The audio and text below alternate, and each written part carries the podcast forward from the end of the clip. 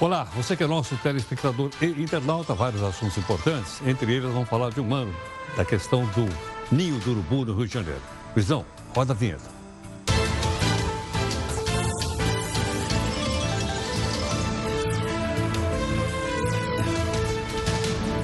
Bom, você sabe que nós temos aqui um anti-herói. Nosso anti-herói aqui é o Faísca. E o Faísca hoje está bastante nervoso com o ministro Paulo Guedes. Qual é a razão? É que o ministro Paulo Guedes diz que funcionário público é parasita. E o Faísca ficou totalmente revoltado. O Faísca e toda a bancada do PGG, PGG é o Partido dos Gatos Gatunos, eles estão com as garras afiadas. Onde se viu dizer isso, diz o Faísca? Afinal, toda essa gataiada está pendurada em cargo público. Alguns ganham até acima do teto, mas isso é compreensível. Por exemplo, como é que eles vão manter aquelas mansões na península dos ministros lá em Brasília? Como é que eles vão viajar para o exterior quando não conseguem usar as passagens oferecidas pelo Congresso? Além disso, trabalham muito, diz aqui o Faísca, principalmente quando tem feriado no meio de semana, porque eles juntam e fazem aquele feriadão. Na sua opinião, na sua opinião, você acha que é um exagero chamar os funcionários públicos de parasitas? O que é que você acha disso? Manda sua opinião para cá. O nosso zap aqui é o 11 São Paulo 942 128 782. Dá uma olhadinha aqui no nosso portal, que é o r7.com, e nós queríamos então já lembrar você o seguinte. Nosso portal está dizendo, brasileiros embarcam na China sob esquema de proteção contra o vírus, eh, estão a caminho. Aqui está então a foto do r7.com. Os 34 brasileiros não têm sintomas da doença e mesmo assim ficarão 18 dias em Anápolis, no centro de quarentena. Veja também outras notícias importantes para você saber de fato em que país você vive. A base de Anápolis está pronta para receber os repatriados da China. A Corregedoria da PM de São Paulo concluiu inquérito sobre Paraisópolis e isenta policiais das mortes. Brasileiro chega à base aérea de Anápolis na madrugada do domingo. Um ano da tragédia dos meninos do Ninho do Urubu, com a morte de 10 jovens. O milionário Flamengo ainda não indenizou todas as famílias. Os nossos colegas do portal R7 vão estar aqui conosco. E por falar no Flamengo, o time já ganhou e gastou milhões. Na sua opinião, que tipo de punição o Flamengo deveria sofrer? Manda aqui sua mensagem para mim no nosso 942-128-782. Não esquece que é 11 São Paulo, 942-128-782. Para não repetir o que aconteceu no Paraguai, Bolsonaro autoriza a presença de Forças Armadas para a segurança externa dos presídios em Brasília. No domingo, a Academia de Hollywood divulga os melhores em 2019. São 24 categorias. O Coringa concorre em 11. Afinal, como é que fica aí a cobrança de juros sobre quem tem cheque especial e não usa? É preciso ir no banco para poder pedir para tirar o crédito? Como é que é isso? Nós vamos explicar. Tá, dinheiro, tá, dinheiro, tá, tá. Dinheiro! Atenção aí, churrasqueiros, porque o preço da carne caiu. Cuidado só com a cerveja que vai comprar para a festa, hein? A gaveta do Jornal da Record News. E aquele assessor do Temer que pegou uma mala numa pizzaria aqui em São Paulo com 500 mil reais e sumiu. Onde anda? O Tribunal de Contas da cidade de São Paulo custa 300 milhões de reais por ano. E abre concurso para mais uma centena de Barnabés. Meu Deus. Veja aí a nossa imagem do dia. Esta foca paquerando o cachorrinho. Mas entre eles está o vidro do aquário. As abelhas dão o troco. O homem aquece o meio ambiente e as abelhas derrubam a produção de alimentos por falta de polinização. Já viu polinização de perto? Não, senhor. Eu pego um pouco de pólen aqui, salpico ali. Uma pitadinha aqui, mais um tiquinho ali. Você é nosso telespectador internauta, nosso jornal está em multiplataforma. Através dela você participa, comenta, eh, manda aqui sua opinião para as nossas lives e cobra da gente. Busca de isenção e busca do interesse público.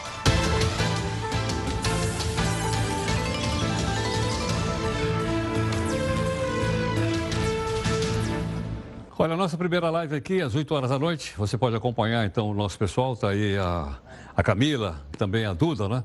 Explicando, então, como é que está montado o jornal, que você nos ajuda a aumentar. Comunicação aqui é simples. O hashtag é JR News para você conversar aqui com a gente. Bom, nós temos todo dia um desafio e hoje nós temos mais um deles aqui no jornal. Nosso desafio de hoje vem do Guilherme de Orange, que é lá da Holanda. Não há vento favorável para quem não sabe onde vai. Olha, olha que sacada. Não há vento favorável para quem não sabe onde vai. Diz aqui o Guilherme de Orange. É bom a gente anotar isso aí. Bom, vamos falar então a respeito de um ano do Ninho do Urubu, que é aquele centro de treinamento do Flamengo no Rio de Janeiro. O nosso portal, vamos dar uma olhadinha aqui, o nosso portal r7.com ah, fez uma matéria especial, está lá, uma vez lamento, sempre lamento, que é, logicamente, ah, uma paródia em cima do hino do Flamengo, uma vez Flamengo, sempre Flamengo. Um ano depois da tragédia do Ninho do Urubu, família dos garotos mostra um incêndio misturador da falta com carência e angústia e revelam mágoa pelo distanciamento do Flamengo. E olha, nós estamos aqui com os nossos dois companheiros, são dois jornalistas responsáveis pela matéria, está aqui o César Saqueto e o Márcio Neves. César, obrigado por ter vindo aqui. Nos vemos sempre lá no nosso resumo R7. Tudo bem. Márcio, muito obrigado. Obrigado. Gostaria de perguntar a vocês o seguinte: o que, é que mais impactou essa reportagem que vocês publicam hoje aqui no nosso portal?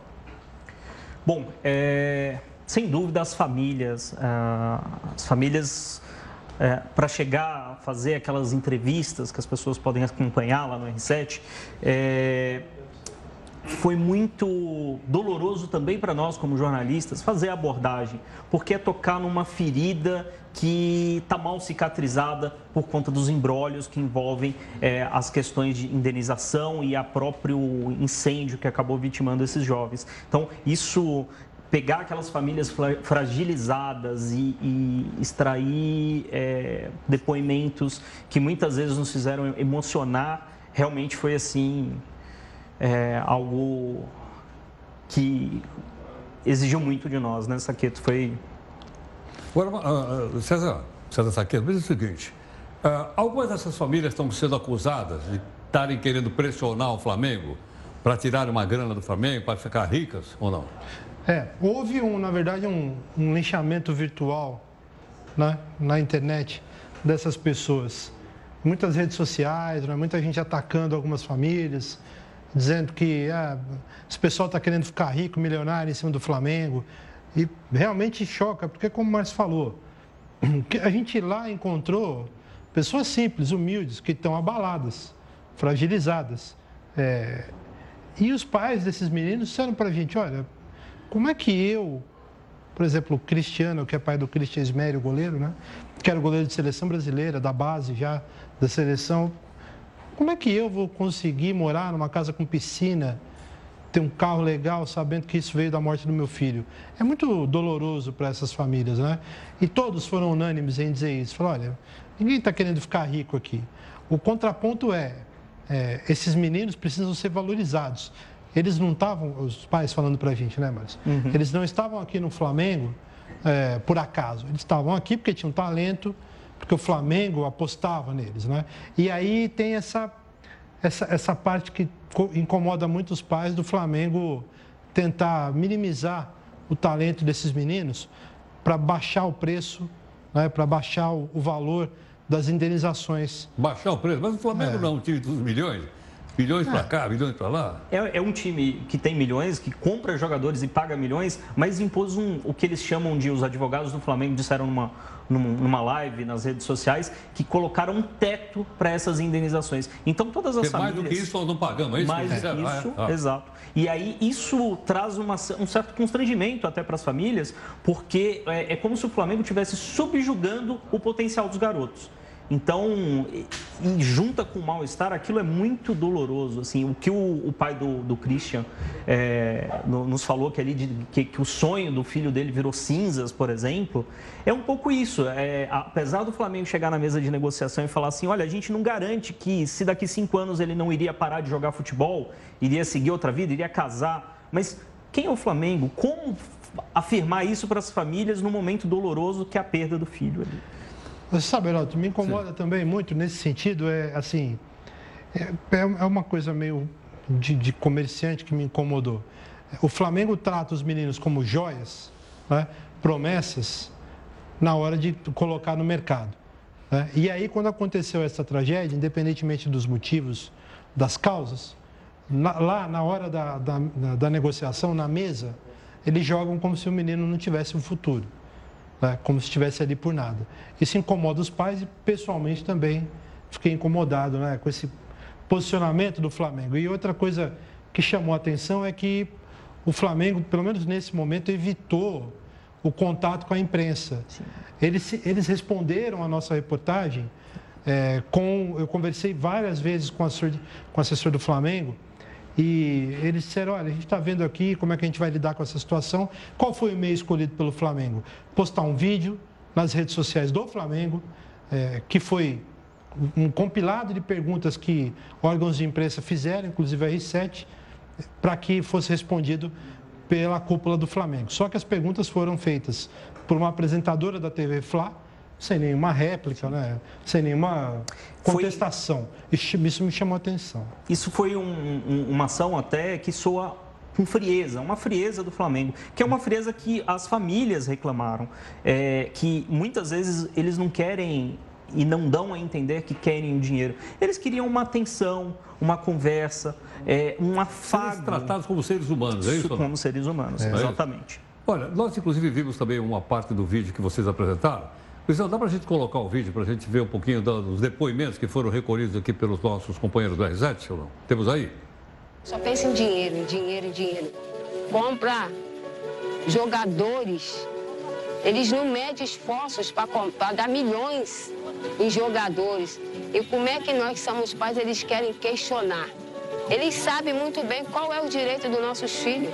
Me atinge muitas pessoas querendo dizer que eu quero usar da morte do meu filho para poder enriquecer, para poder ter algo. Não estamos visando dinheiro. Se nós estivéssemos visando dinheiro, nós teríamos que estar falando na justiça. Coisa que nós não botamos. Até hoje.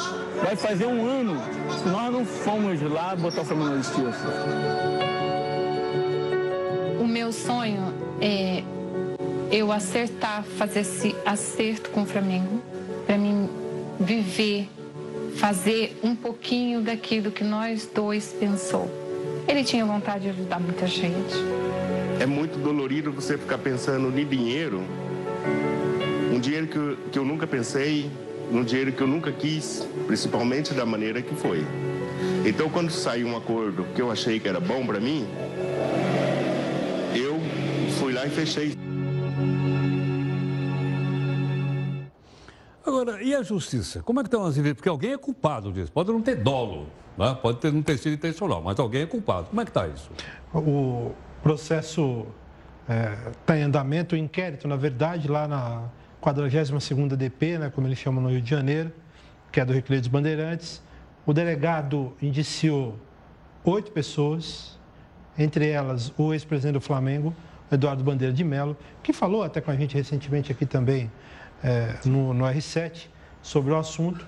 Hoje teve uma, uma audiência lá na Alerj, na Assembleia do Rio de Janeiro, com uma CPI né, é, dos incêndios, que o Bandeira de Mello também foi ouvido e alguns outros dirigentes do Flamengo não apareceram. Há é, engenheiros do Flamengo indiciados, de uma empresa também indiciados e também o monitor do alojamento que era a pessoa, né, Márcio, que uhum. deveria estar lá no momento do incêndio. Não foi. Pra... Não foi e não estava lá. Não é. estava lá. É. E, e, porque é, o fogo come, foi, começou a consumir a, o alojamento muito rápido, é, a gente chegou a ter acesso a algumas câmeras de segurança que foram exibidas na época e havia, se houvesse alguém atento àquela situação, havia condições. Claramente, pelas câmeras de segurança, dá para ver que havia condições de serem pelo menos resgatadas. Talvez não morreriam, talvez teriam somente ferimentos. Então, dá para ver que é, foi tudo muito estranho. É que foi negligência Negligência é isso, mesmo. É. É, é, o que fora, como cidadão, porque a gente tem o direito como cidadão também de opinar, né? É. E fora, como cidadão, dá para perceber que foi uma negligência, é isso? A minha, a minha opinião é essa, se me permite, e os pais também dizem isso, né? Todos os pais entendem que houve negligência do Flamengo. A, a mãe de, de, um dos meninos, se eu não me engano, foi a dona Rosana, se eu não me engano, ela, fala uma, ela falou uma coisa para nós que é assim, como que o Flamengo é, acolhe na casa deles uma, um filho nosso e não trata ele da melhor maneira possível. Se você acolhe alguém na sua casa, você às vezes vai tratar melhor do que o seu próprio filho. E ela reclama que eles não foram tratados assim, apesar deles nunca terem um histórico de problemas ou de convivência lá no Flamengo. Esse descaso de como foi tratado, deixar o ar-condicionado é, é, com uma manutenção duvidosa, não ter ninguém atento ali enquanto esses meninos dormindo. Não, ok, foi, foi um incêndio, mas poderia ter sido N outras coisas. E isso é, é transparece ali a falta de cuidado que o Flamengo teve. Então, essa negligência também, na minha opinião, é, é, não tem nem o que discutir. Assim, o Flamengo precisava ter mais cuidado com esses tá. meninos. Ô, César, então e o inquérito, só para entender? Parou? O que, que, que, aconteceu? Não, o inquérito está em andamento. A Justiça, oh, perdão, a Polícia Civil continua em diligências. Recentemente, o Ministério Público é, devolveu, tinha recebido já um relatório policial, né, devolveu esse inquérito para a polícia para que outras diligências sejam feitas. Então, com prazo de 45 dias a contar de 18 de dezembro do ano passado. Então, a gente tem aí talvez mais uns 20 dias. Já passou mais de um ano, com um ano e até agora? Nada. Houve, Nada. houve tem pessoas indiciadas que estão ali sendo, é, que a polícia está apurando. Agora, responsabilizado até o momento, não. Lembrando que tem, você sabe muito bem que depois do inquérito ser é, relatado, caso eles sejam apontados aí como culpados, aí o Ministério Público vai ter que avaliar e fazer a, a denúncia à Justiça, né? E aí a Justiça vai aceitar ou não essa, a denúncia com relação a essas pessoas e aí elas vão se tornar réus, réus perdão, no processo, né? Obrigado, César. Um abraço. Márcio, muito obrigado. Muito obrigado. Tá, muito obrigado. Bom, aí a presença então dos nossos dois companheiros, a reportagem, você pode ver por inteiro o nosso portal que é o r7.com, é você abrir lá. Está aí a reportagem do César Sarqueto e também do Márcio Leve, trazendo para a gente uma questão de responsabilidade. Né? Alguém é responsável. Como eu disse, pode não ter sido dolo, mas culpa alguém, alguém tem que responder por isso, ok? Aliás, essa, inclusive, é a nossa pergunta para você. Né? Que tipo de punição uma marca, um time como esse deve ter? Ok? Gostaria que você, então, dissesse. Nós vamos, então, agora para a nossa live, para você opinar aqui no jornal. Vamos lá.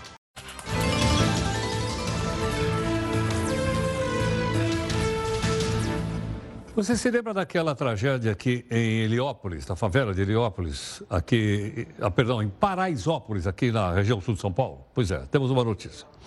A Corregedoria da Polícia de São Paulo concluiu um inquérito sobre uma ação policial que causou a morte e pisoteamento de nove jovens na 17. 17 é um baile funk que acontece lá em Paraisópolis. De acordo com as informações obtidas pela Record TV, a Corregedoria concluiu que as polícias agiram de forma lícita e em legítima defesa. Também foi pedido o arquivamento da investigação dos 31 PMs envolvidos no caso. É importante lembrar que a Polícia Civil continua apurando.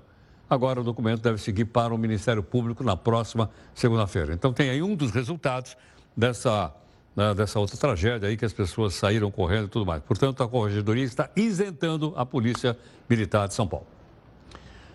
Subiu para 31 o número de casos suspeitos de intoxicação por uma cerveja contaminada da empresa Baker, em Minas Gerais. O último dado divulgado é de uma moradora de Contagem, na região metropolitana de Belo Horizonte. Morreram seis pessoas que tiveram intoxicação relacionada ao consumo da bebida. E todos os registros estão sendo analisados, quatro foram confirmados por exames. Olha, na quinta-feira, o nosso telespectador e internauta que é o Antônio Caldeira, participou da nossa live na, na multiplataforma, e ele sugeriu aqui um tema para o jornal. Ele queria entender a medida provisória que trata do acidente de trabalho, da pessoa que sai de casa e vai para trabalhar. A pergunta é: essa situação pode ou não ser considerada um acidente de trabalho? Gentilmente, doutora Cláudia Ayabe, especialista em direito do trabalho, vai conversar conosco. Cláudia, muito obrigado pela gentileza por atender aqui o Jornal da Record News.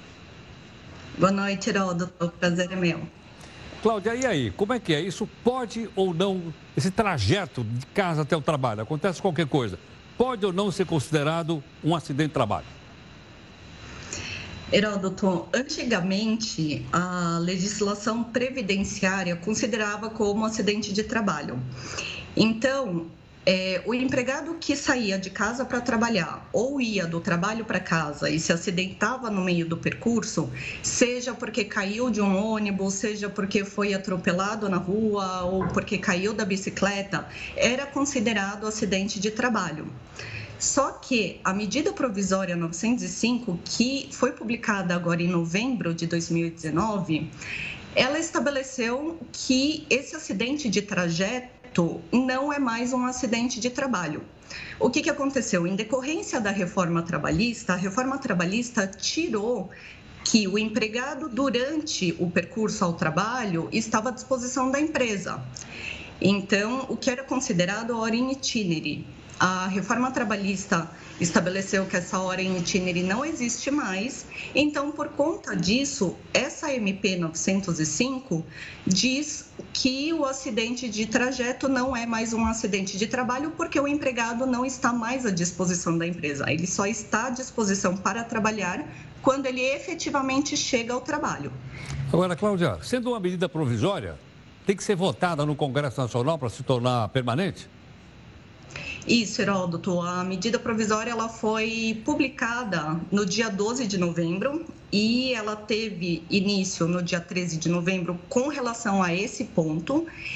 E durante 120 dias ela tem validade.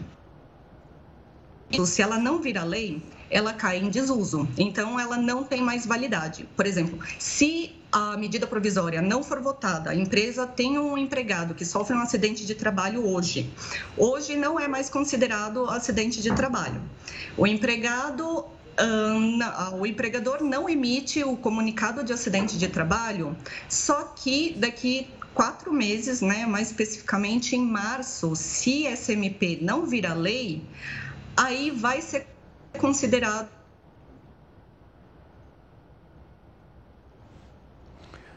Compreendo. Aí vai ser considerado. Esse tempo da vigência da, da medida provisória, ah. aí não é considerado. Entendo. Agora, eh, duas situações. Se, se o Congresso aprovar, continua do jeito que está. Se o Congresso não aprovar, Isso. a pessoa que sofreu esse acidente, ela pode entrar na justiça para tentar recuperar isso ou não? Aí vai depender do que falar a lei. Né? O, atualmente, a empresa não é obrigada a emitir o CAT, né, o Comunicado de Acidente de Trabalho. Se por acaso a lei falar que durante a vigência da medida provisória os empregados que sofreram um acidente de trabalho têm direito ao seguro acidentário, aí sim a empresa vai ter que emitir a CAT. Só que a CAT ela deve ser emitida no dia seguinte do acidente. Então, se a lei, a lei, for votada em março, não vai fazer sentido o empregador, a empresa, emitir a CAT depois de tanto tempo. Então, os empregados que sofrerem algum acidente nessa época, infelizmente, não terão direito ao benefício do seguro acidentário pelo INSS durante esse período. Bom, então posso entender que acidente do trabalho é só aquilo que ocorre dentro das instalações da empresa? Isso. Se um empregado, por exemplo, se machucar durante o, o trabalho, cair da escada dentro do, do, local de trabalho, aí sim é um acidente de trabalho. Sim. Aí, nesse caso, ele teria, então, o apoio da Previdência Social, se caso ele tenha que se afastar, isso. é isso ou não? Isso. Ele tem que estar efetivamente trabalhando. Sim ele se afastando, por exemplo, por 30 dias, os primeiros 15 dias são pagos pela empresa e os demais pelo INSS? Isso. Exatamente, Heraldo. Entendo. Quer dizer que ele, então, ah, aí teria um seguro social, coisa que não tem nessa situação primeira que você comentou conosco. Isso. Tá Infelizmente, durante o período da MP, o empregado não vai ter direito a esse seguro acidentário. Perfeito. Cláudia, muito obrigado pela gentileza, pela sua participação conosco. Muito obrigado. Obrigada a você, Heraldo. Estou à disposição. Muito obrigado. Eu que agradeço. Doutora Cláudia Ayabe, especialista em direito Ficou claro ou não? Não está valendo, então. Hoje, se o cidadão sair de casa para ir trabalhar e sofrer um acidente no percurso, não, não, não conta, por causa da nova legislação. Ficou claro. E vale por contrário também. Saiu da empresa para chegar em casa, se acontecer um acidente ali, também não é coberto pela Previdência Social. A empresa não vai comunicar que teve acidente, porque a medida provisória, como a doutora Cláudia explicou para a gente, está valendo. Lá para frente, se a medida provisória for aprovada, continua do jeito que está. Se não for aprovada, ela também explicou para a gente, não vai ser possível ninguém voltar atrás para pedir. Porque a empresa tem que comunicar imediatamente no dia seguinte ao, ao, ao acidente de trabalho. Percebeu isso ou não? Eu acho que é interessante a gente prestar atenção, porque logicamente faz parte aí dos direitos dos trabalhadores de uma maneira geral. Bom, empresas privadas de uma maneira geral dão cartão corporativo para membros da diretoria. Para alguns, não para todo mundo, né? O pessoal do topo lá. Muito bem, aí o cara pega o cartão corporativo e pode gastar. Mas o que não chama, isso não tem nada com isso, é problema dele, sai do bolso dele. Mas passa a ser um problema nosso quando o governo também dá cartão corporativo. Por quê? Porque a hora que o governo dá um cartão corporativo para alguém, adivinha quem paga? Nós. Então não temos dele saber, é ou não é? E ele pode até usar esse cartão corporativo como forma de um pagamento indireto. É isso mesmo, Rafael? Conta aqui pra gente, Rafa. Heródoto, muito se ouve falar no cartão corporativo. Já pensou um deles aí no seu bolso? Mas são várias as polêmicas em relação a ele. Vão desde os altos valores até o fato do Planalto manter alguns casos sob sigilo. Dizem que tudo é questão de segurança. Os funcionários têm acesso a três tipos de cartões corporativos. Eles funcionam como cartão de crédito comum, daqueles que nós usamos nas nossas compras do dia a dia. Um deles é o cartão de pagamento do governo federal, que cobre as despesas de pequeno valor e os gastos do presidente da República. Também é utilizado para compras feitas pela a ABIN, que é a Agência Brasileira de Inteligência. Um outro cartão é para compra de passagens aéreas, muito utilizado ali pelos ministros. E o terceiro é o cartão de pagamento da Defesa Civil, isso para gastos com emergências públicas. Para esclarecer o valor gasto aí com cada um deles, nós podemos verificar lá o portal da transparência. Lá ficam os valores totais desses gastos públicos. Apenas as despesas consideradas de segurança nacional, como alimentação e o transporte do presidente e do vice-presidente, é que não são divulgadas. Os cartões começaram a ser usados em 2002 para agilizar os processos de compras emergenciais. Mas até despesas como café, açúcar, água para usar no local de trabalho podem ser custeadas por ele. Chegou até a bancar a reforma de uma mesa de sinuca lá no Ministério das Comunicações em 2008. Essa reforma custou nada menos que R$ 1.400 e na época foi paga no cartão de Francisco Rizomar de Madeiros e Silva, lá do Departamento de Manutenção do Ministério. Os cartões corporativos também já foram usados para comprar presentes em camelô e até para pagar diárias no Copacabana Palace. Sem contar que até o ex-ministro de Esportes, Orlando Silva, já se beneficiou desse cartão. Orlando usou esse objeto para comprar tapioca. É isso mesmo, tapioca. Orlando Silva chegou a afirmar que usou o cartão corporativo por engano, foi sem querer. Ele, inclusive, assaltava com o cartão corporativo até para comprar tapioca. Então, questão de moral não está em jogo aqui. Meia dúzia de provocadores e, junto com os provocadores, alguns deputados. Uma bagunça. É ou não é, Heródoto? Realmente, eu estava olhando aqui, será que meu cartão é corporativo? Deixa eu... Meu cartão não, meu cartão não é corporativo, caramba. Bom, como é que a gente consegue o cartão corporativo? Alguém sabe ou não? Na falta do cartão corporativo, fazer o quê, né? Bom, nós estamos então aqui, vamos para a segunda live. Nós gostaríamos que você fizesse comentários a respeito da reportagem aqui do nosso portal, do R7.com, sobre o ninho do urubu lá do Flamengo. Ok ou não? E até um comentário para você também. Ah, e aí? O que, que acontece agora? Tudo bem? Vamos para a nossa segunda live.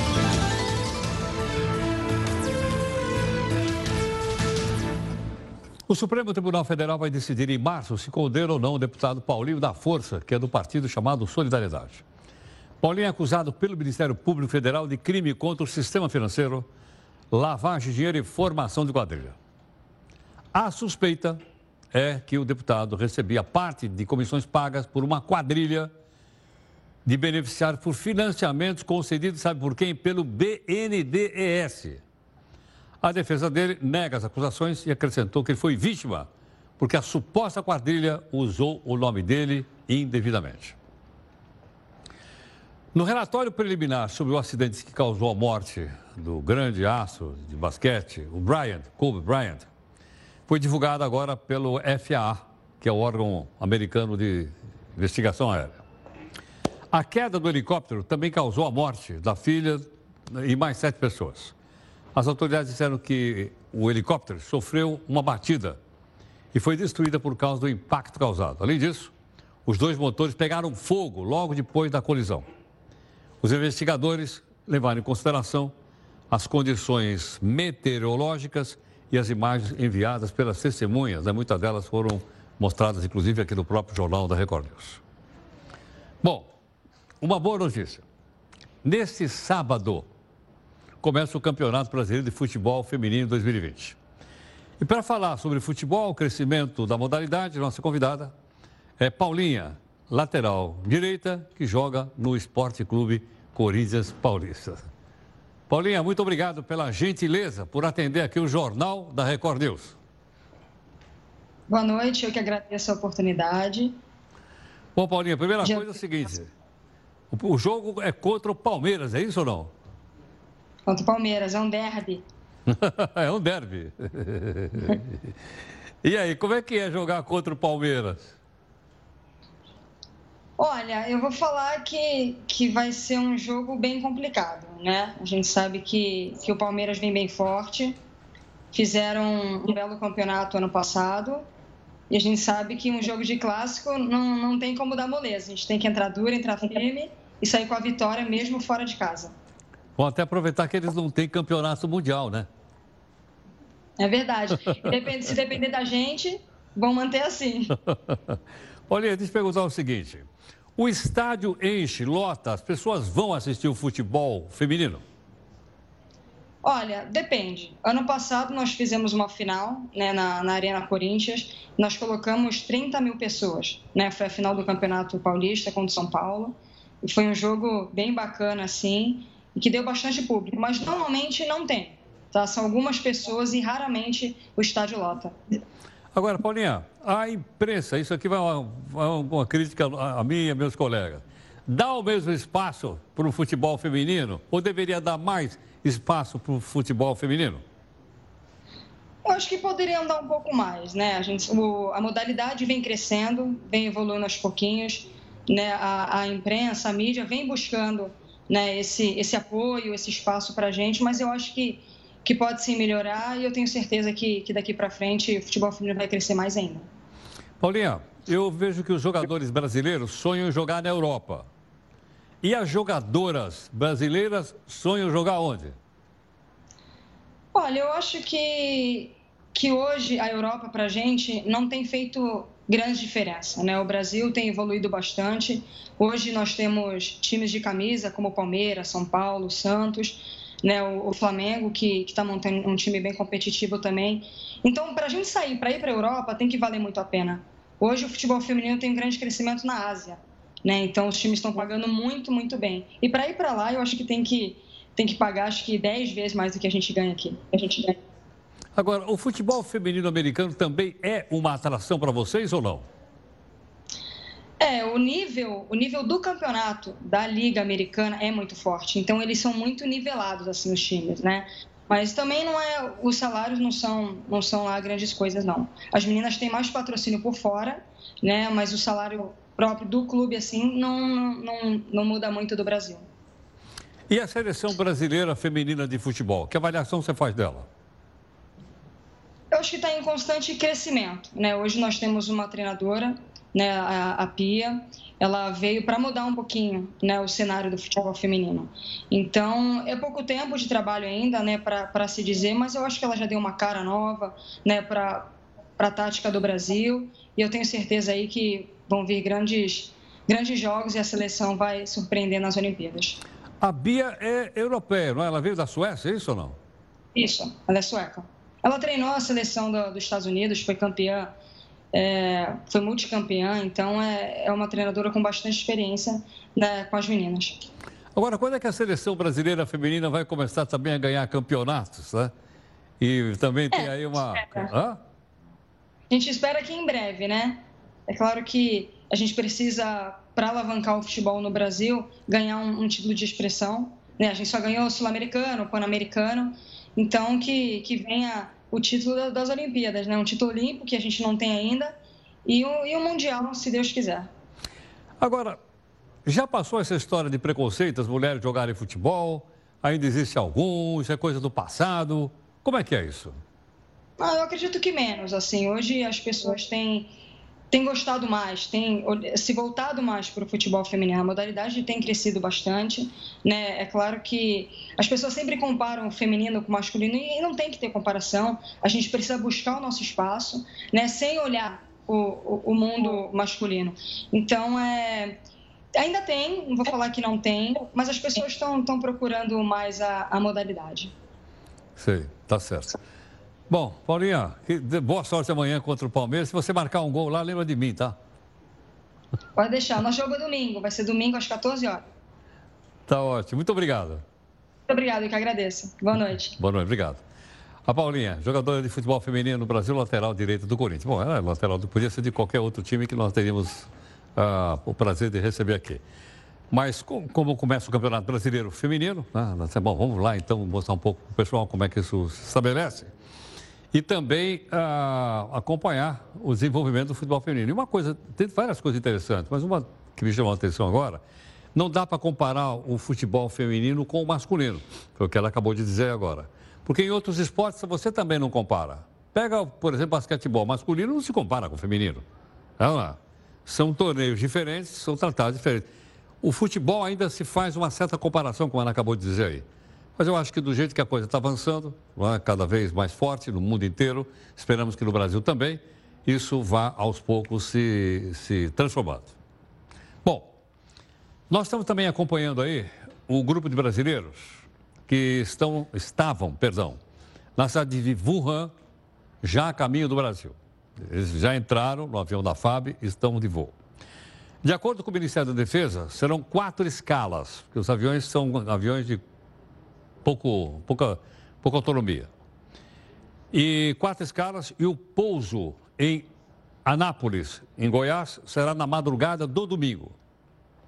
Queria lembrar você o seguinte: coronavírus já matou 718 pessoas lá.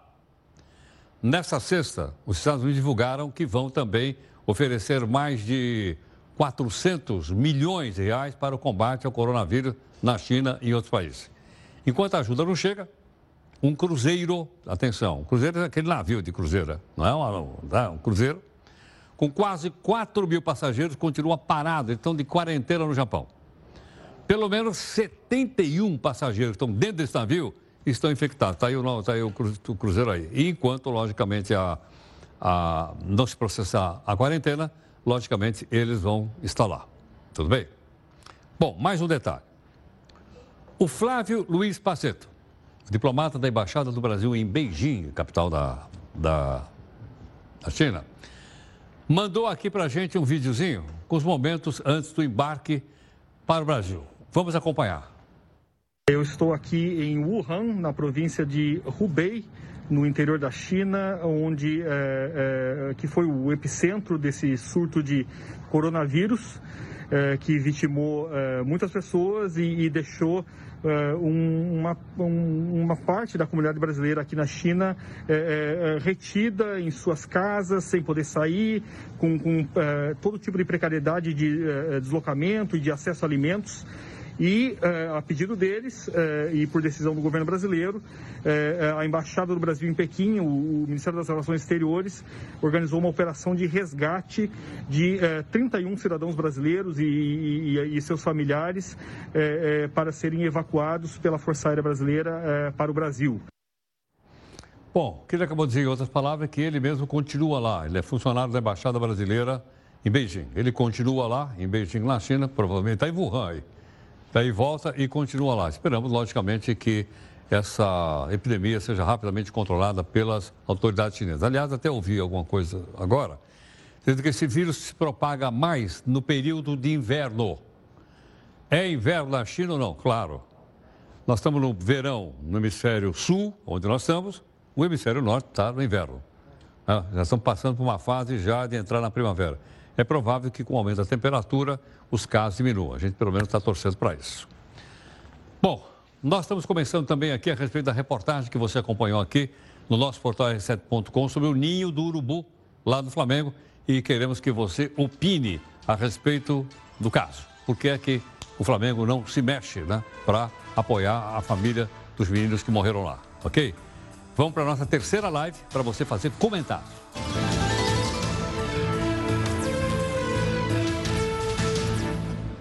A gente também lembra das coisas do passado que a gente esquece. Nós também esquecemos. Aí a gente olha o caderninho lá e diz: Você lembra do mensalão tucano? Mensalão tucano? É. O processo está prestes a prescrever. Ninguém foi preso até agora. A ideia é que o julgamento entre pauta no Supremo Tribunal Federal ainda nesse mês. O mensalão tucano, só para refrescar sua memória, é aquele escândalo de lavagem de dinheiro que ocorreu na campanha para a reeleição, olha ele aí, ó, do Eduardo Azeredo no governo de Minas Gerais. Azeredo é um dos fundadores do PSDB, foi senador também. Na época, houve desvio de recursos, doações privadas para ajudá-lo. A prescrição ocorre em setembro desse ano. Será que vão deixar prescrever sem julgamento? Eu não estou dizendo que tem que culpar, não. Tem que condenar. Estou dizendo que tem que julgar. Pode condenar, pode ser inocente. Agora, de qualquer forma, né? de qualquer forma, a gente sabe que essas granas todas saíram do nosso bolso e o nosso bolso é representado aqui pelos impostos que nós estamos pagando. E hoje, no dia 7 de, de, 7 de fevereiro, nós já pagamos a importância de 315, vai, vai virar agora, ó, 316 bilhões de reais de imposto para o governo federal, estadual e municipal, para as suas excelências administrarem isso. A gente põe a grana lá para eles administrar. Bom, um fato talvez impensável alguns anos atrás. Eu mesmo acompanhei bastante essa questão de petróleo. Se me dissesse, olha, os Estados Unidos vão ser autossuficientes de petróleo, eu não ia acreditar. Tanto que eles viram e mexem, estão encalacrados no Oriente Médio lá. Por quê? Por causa do petróleo. Mas eles descobriram um mineral, que também tem no Brasil, chamado xisto. E com essa tecnologia, o que, que eles fizeram?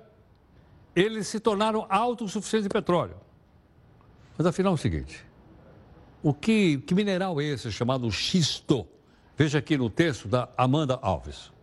Uma fonte de energia que pode tornar o mundo menos dependente do petróleo. É assim que alguns enxergam o gás de xisto, um gás natural extraído a partir da fricção interna da rocha. Com guindaste, a primeira camada de profundidade é perfurada para atingir a camada de xisto. A perfuração continua, na horizontal, muitas vezes por muitos quilômetros. Em seguida, grandes quantidades de água são injetadas para quebrar os xistos e liberar o gás. Mas a exploração do gás de xisto é um tema polêmico. Isso porque o processo pode provocar a contaminação de lençóis freáticos e da água destinada ao consumo humano, já que essa tecnologia usa vários produtos químicos. Outra fonte de poluição são os inevitáveis vazamentos de gás durante a extração. O metano, por exemplo, contribui muito para o efeito estufa. Não é à toa que cientistas defendem o fim da exploração do gás e muitos países já começaram a desistir do xisto. Em contrapartida, o gás de xisto fez os Estados Unidos alcançarem a autossuficiência energética. Ele foi responsável por um avanço grande nesse setor, transformando a economia americana. Deve ser por isso que o Brasil quer seguir os mesmos passos. Esse projeto de lei, particularmente no que diz respeito ao gás, terá uma aprovação rápida na Câmara dos Deputados e depois terá uma tramitação no Senado Federal. E isso é fundamental para que esse mercado de gás possa ter a segurança jurídica e regulatório, regulatória para se desenvolver. Mas será que, mesmo com tantos riscos e danos que podem gerar ao meio ambiente, essa exploração chega ao Brasil? Olha, detalhe, o xisto também é considerado um combustível poluente, como você sabe, assim como a gasolina, assim como o diesel. Quando a gente olha lá para frente, por causa do aquecimento global, a gente está pensando mais em carro elétrico, nem carro híbrido. Aliás, nós, nós outro dia demos uma informação aqui, que em 2035 o Reino Unido não vai permitir mais que circule carro, nem diesel, nem gasolina, nem híbrido. O híbrido é um carro, tem, tem rodando aí em São Paulo. É um, é um carro que tem um pequeno motor a gasolina que gera energia elétrica e o carro é movido a eletricidade. Nem esse vai ser, vai ser possível, só carro elétrico. Por isso, talvez, aquela empresa que a gente já mostrou para você aqui, a Tesla, ela não para de subir no mercado. Hoje ela vale muito mais do que a soma da GM com a Ford. Olha só, ela é maior, mais valiosa que essas duas grandes empresas produtoras de automóveis. E ela então continua se desenvolvendo bastante. Por quê? Vai indo nessa direção. É possível até que não falte petróleo, vai sobrar petróleo. o uso do petróleo não vai, não vai ser por falta de petróleo, vai ser por causa do aquecimento global e a utilização da energia elétrica. Bom, no domingo, a Academia de Hollywood divulga os melhores de 2019. Você já viu algum filme aí ou não? Não, não. Eu já vi dois ou três que estão concorrendo, só dois, acho que eu vi três. Mas a pergunta que eu não sabia, e o pessoal da nossa reunião de pauta aqui também é, levou à frente, que é o seguinte: como é que são escolhidos, então, os filmes ganhadores desse troféu tão requisitado que é o Oscar? O texto da Camila Negrão. Domingo é dia de Oscar. Mas você já parou para pensar como é feita a escolha dos melhores filmes? Não tem problema. O jornal da Record News explica. O Oscar tem 24 categorias, mas a que mais gera expectativa é a do melhor filme. Os mais de 8 mil membros da Academia de Artes e Ciências Cinematográficas são profissionais que atuam nas várias áreas da indústria do cinema. Por exemplo, atores, diretores, roteiristas, figurinistas, enfim.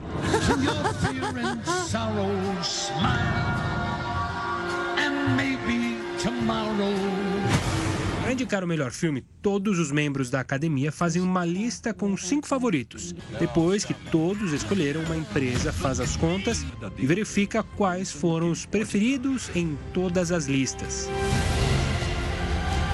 A empresa então produz uma lista final com os melhores filmes. O Oscar de 2020, por exemplo, traz nove indicados para o melhor filme.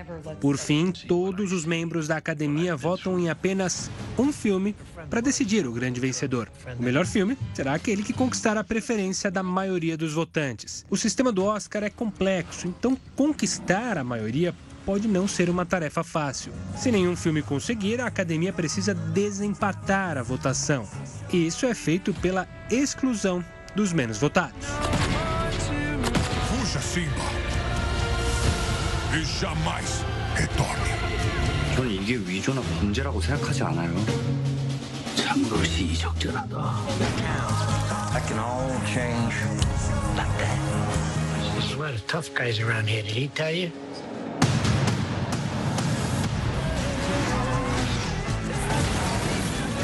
Vamos entrar para a história. Agora entendi que é uma comédia. Bom, como no domingo teremos então a premiação do Oscar 2020, a nossa equipe aqui de técnicos, jornalistas, todos juntos aqui, vamos encerrar e queremos mostrar para você algumas indicações da categoria de melhor filme. Vamos ver o que, que nós escolhemos aqui. Smile.